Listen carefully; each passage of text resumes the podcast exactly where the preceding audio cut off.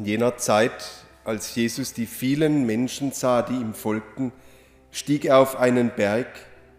Er setzte sich, seine Jünger traten zu ihm, dann begann er zu reden und lehrte sie. Er sagte, Selig die arm sind vor Gott, denn ihnen gehört das Himmelreich. Selig die Trauernden, denn sie werden getröstet werden.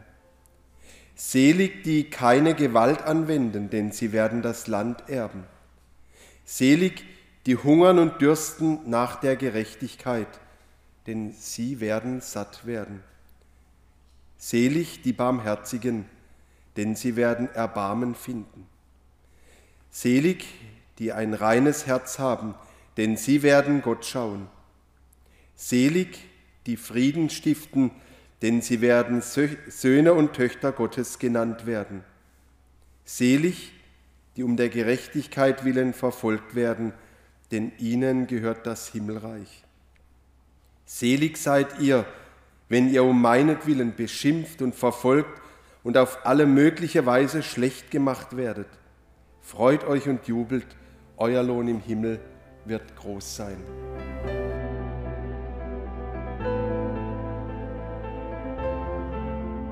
Liebe Mitchristen, so eine Nachricht hat mich dieses Jahr im Fernsehen schon beschäftigt.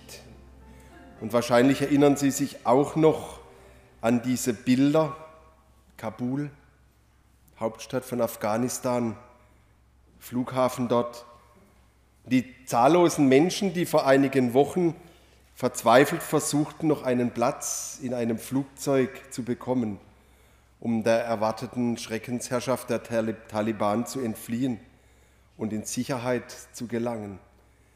Man wusste ja keineswegs, was passieren wird. Man hatte nur eine Ahnung von vergangenen Zeiten.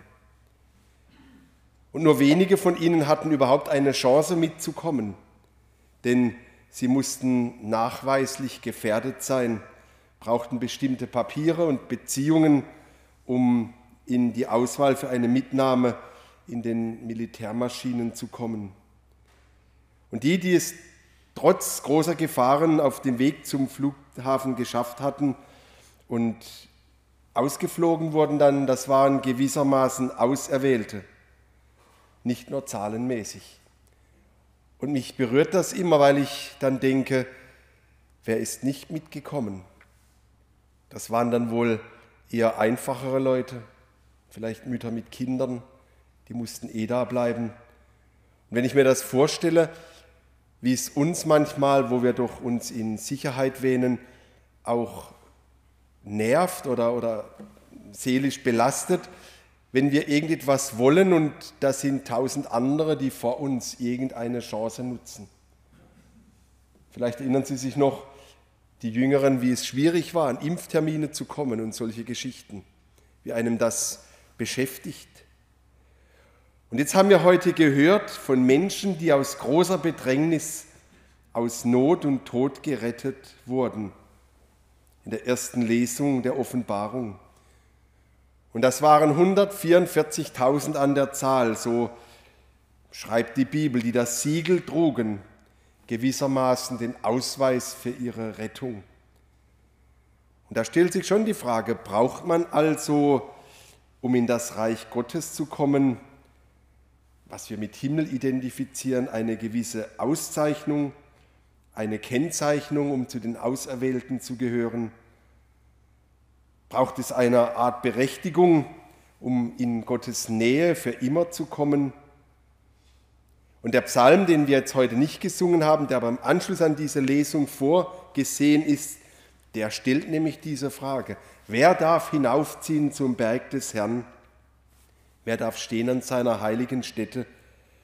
Und da heißt es, wer untadelig lebt, wer reine Hände hat und ein reines Herz, der darf Segen empfangen vom Herrn. Hm, das gefällt uns nicht so sehr, denn dann fragen wir, wer ist das schon? Ein reines Herz haben, zählen wir dazu? leben wir untadelig? Eine große Frage.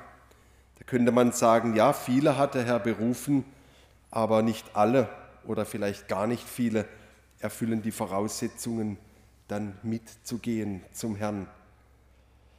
Aber Jesus sagt dann was anderes in den Seligpreisungen. Er sagt, ganz besondere Voraussetzungen musst du haben. Selig die arm sind vor Gott, denn ihnen gehört das Himmelreich. Das sind Menschen, die eigentlich erkennen, wie arm sie wirklich sind, obwohl sie vielleicht viel Glück haben, obwohl sie gut leben können, obwohl sie vielleicht materiell abgesichert sind. Selig, die Frieden stiften. Frieden stiften, das ist was, das kann jeder von Ihnen. Das kann ich, das kann Sie, aber wir wissen alle, wie schwierig es ist, jemandem etwas nachzusehen, jemandem etwas zu verzeihen. Aber das können wir prinzipiell alle. Und da wird noch etwas anderes in seinen Predigten deutlich. Das Reich Gottes ist nicht wirklich ein Land, in dem man, das, in das man ausreisen kann, wenn man bestimmte Bedingungen erfüllt, wo man dann landet, wenn man endlich einmal ja, diese Mühsal hinter sich gelassen hat.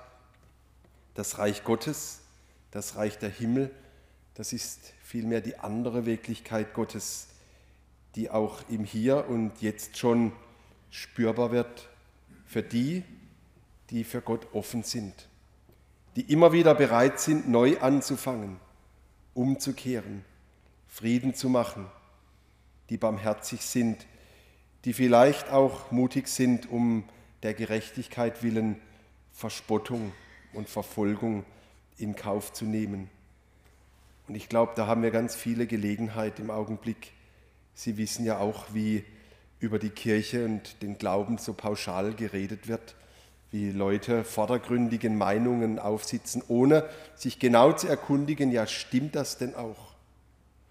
Neulich hat mir ein Polizist erzählt, da ging es, die untersuchen dann bestimmte Bereiche und da ist ein evangelischer Pfarrer irgendwie dann in die Bredouille geraten. Dann hat die Kollegin gesagt, warum trittst du nicht endlich aus diesem Laden aus? Und dann hat er gesagt, ich habe besser nichts gesagt, weil diese Diskussion, die endet meistens im Nichts. Da haben wir keine Chance. Das müssen wir manchmal eben auch tragen. Und Jesus hat es ja vor 2000 Jahren schon gesagt. Und dieses Reich Gottes, das ist so, das kannst du dir nicht verdienen durch besondere Leistungen oder durch Papiere wie den Taufschein oder durch irgendwelche Beziehungen. Ich finde es immer lustig, wenn ich zu älteren Menschen komme und sei es ein Taufgespräch oder sei es ein Beerdigungsgespräch oder sonst eine Beziehung, wo man sich trifft, dann sagen manche Männer immer, aber ich war mal Ministrant. Das ist ja toll, wunderbar, aber was ist davon weitergegangen, von dem, was du als Ministrant da gemacht hast?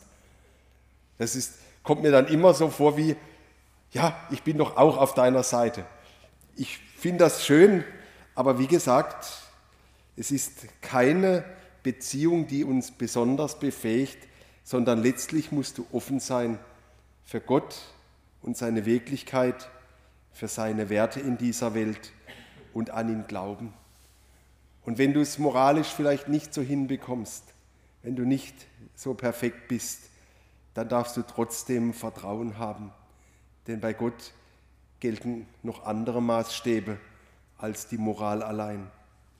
Menschen, die arm sind, barmherzig zu sich und zu anderen, die wirklich auch um ihre Grenzen wissen und sie annehmen, die durch Leid und Trauer gehen und das nicht einfach wegschieben und mit Stärke kaschieren, die wissen sich Gott vielleicht näher und die haben vielleicht eher einen Zugang zu ihm und seiner Nähe. Es ist so, auch wenn wir das nicht glauben, nicht die Gerissenen, nicht die Starken, die Mutigen, die Wichtigen setzen sich durch, wie am Flughafen von Kabul, sondern diejenigen, die klein sind, die schwach sind und arm, auf die herabgeschaut wird, die auch darum wissen und es zugeben. Und darum, das lesen wir ja immer wieder, hat Jesus zu den Verachteten seiner Zeit, den Zöllnern, den Dirnen, einen Zugang gehabt und hat gesagt, die gelangen eher ins Reich Gottes als die, die alles überspielen. Gottes Kindschaft heißt das. Und es passt dazu, dass Jesus uns deswegen auch immer wieder Kinder vor Augen führt. Kinder als Maßstab. Nicht in der Art, wie Kinder sind, aber in der Art, wie Kinder vertrauen. Und er sagt, wenn ihr nicht umdenkt und werdet wie die Kinder, könnt ihr nicht in das Himmelreichsein kommen. Wer sich so klein macht wie ein Kind, und ein Kind weiß darum, dass es klein ist, der kommt ins Reich Gottes und ist dort der Größte. Und deswegen haben wir in der zweiten Lesung auch von der Kindschaft Gottes gehört. Ein Kind Gottes zu sein bedeutet nicht nach den Werten dieser Welt zu leben, sondern mehr nach den Werten Gottes. Und deshalb erkennt die Welt uns nicht, weil sie ihn nicht erkannt hat. Ja, man wird vielleicht sogar dafür verspottet. Ich weiß nicht, ob es in Mannheim diese Redensart gibt, aber die Sekretärin in Haslach hat immer zu mir gesagt, ja Kind Gottes. Dann hat sie immer gemeint, was bist du denn für ein Naivling? Was hast du denn jetzt wieder angestellt? Ja, aber ich finde manchmal, es ist auch eine Auszeichnung. Es sind die Menschen, die für Gott offen sind und von ihm seine Nähe erhoffen. Jeder, der diese Hoffnung auf ihn setzt, heiligt sich, so wie Gott heilig ist. Also das heißt doch, du bist heilig, wenn du die Hoffnung auf ihn setzt. Tja, und jetzt wurden über 120.000 Menschen aus Kabul ausgeflogen, schließlich am Ende. Fast so viele, wie die biblische Zahl hergibt, 144.000. Aber auch wenn manche Sekten oder religiöse Gruppen behaupten, das ist eine absolute Zahl, dann können das eh vergessen, dann können wir die Kirche zumachen. Das kann ja nicht sein. Das ist eine symbolische Zahl. Denn zwölf ist eine heilige Zahl aus vier und drei, aus Erd und Himmel. Und wenn man eine Zahl mit sich multipliziert, dann ist das für einen Hebräer etwas ganz Besonderes. Und wenn man noch drei Nullen dranhängt, dann heißt das, das sind unendlich viele. Also alle, alle, ganz viele, die man nicht zählen kann, wird da gemeint. Und das ist eben wieder, Gott hat andere Maßstäbe als wir. Der zählt nicht, der zählt keine Erbsen, sondern der hat ein weites Herz. Und darum können wir sagen, wir wissen nicht, wie viele es sind. Viele, die wir kennen oder viele vielleicht auch, von denen wir es überhaupt nicht vorstellen können. Ja, vielleicht sind wir sogar selbst. Und ich finde es nach wie vor schön, dass es in unserer Kirche diesen Art des, diese Art des Zuganges zu Gott gibt. Hat mir, man hört ja immer wieder, oh ihr Katholiken, ihr habt die Heiligen neben Gott gestellt, ihr verehrt die noch mehr als, als Gott selber. Man hört das manchmal aus evangelischem Hause. Und dann sage ich, ja, das stimmt, im Mittelalter war das bestimmt oft so, aber vielleicht lebst du auch noch im Mittelalter. Ich wäre nämlich froh, wenn unsere Katholiken manchmal auch wieder die Heiligen hereinholen würden. Ich muss sagen, ich bin froh, dass ich zu manchen einen Draht bekommen habe, dass ich einfach von ihnen weiß und um sie weiß. Manche kenne ich ja gar nicht, so wie jetzt meine Namenspatron, den Laurentius. Aber es gibt mir so ein Gefühl, ich bin nicht allein. Und ich bin auch dankbar, so in einer Seelsorgenheit zu sein mit so schönen und besonderen Heiligen wie natürlich klar Antonius, äh, Johannes der Täufer, ganz nah bei Jesus und dann der Antonius, ein Mensch aus dem Mittelalter, die Theresia, einer aus der Neuzeit und der Konrad, ein Landsmann. Da ist alles drin, was man anschauen kann, um zu sehen, so kann man es machen. Darum ist es schön, dass bei uns in Baden-Württemberg das immer noch ein Feiertag ist. Also merken Sie sich, Heiligkeit heißt zunächst offen sein für Gott.